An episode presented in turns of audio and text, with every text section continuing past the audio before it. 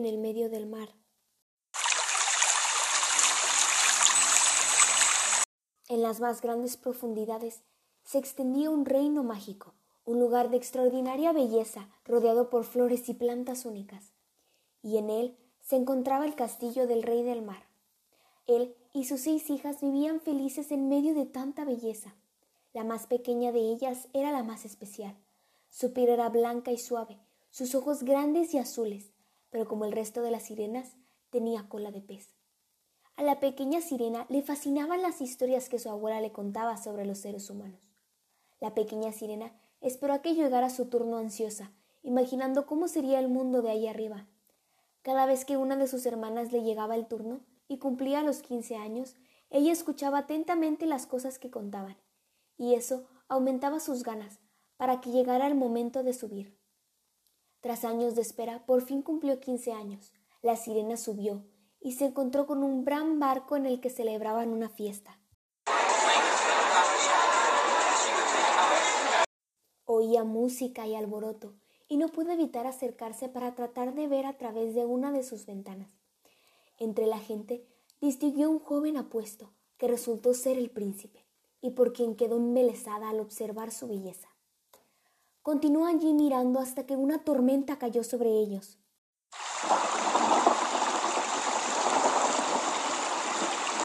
El mar comenzó a rugir con fuerza y el barco empezó a dar tumbos, hasta que finalmente logró partirlo y mandarlo al fondo del mar.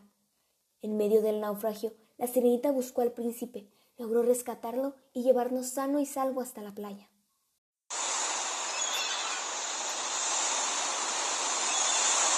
Estando allí, oyó unas muchachas que se le acercaban, y rápidamente nadó hasta el mar por miedo a que la vieran. A lo lejos vio cómo su príncipe se despertaba y conseguía levantarse.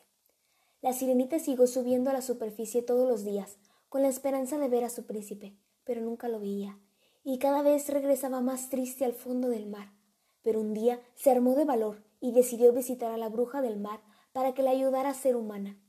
Estaba tan enamorada que era capaz de pagar a cambio cualquier precio, por más alto que fuera, y vaya que sí lo fue. Te prepararé un verbaje y podrás tener dos piernecitas, pero a cambio quiero todo lo más preciado, tu voz. Mi voz. Pero si no hablo, ¿cómo voy a enamorar al príncipe?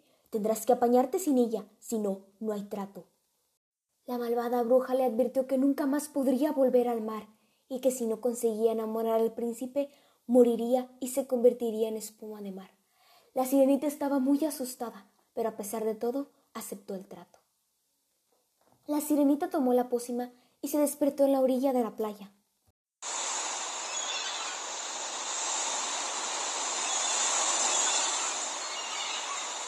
Su cola de sirena ya no estaba, en su lugar tenía dos piernas. El príncipe la encontró y le preguntó quién era y cómo había llegado hasta allí. La sirenita intentó contestar, pero recordó que había entregado su voz a la bruja. A pesar de esto, el príncipe la llevó hasta su castillo y dejó que se quedara allí. Entre los dos surgió una bonita amistad y cada vez pasaban más tiempo juntos. Pasó el tiempo y el príncipe le anunció al día siguiente su boda con la hija del rey vecino.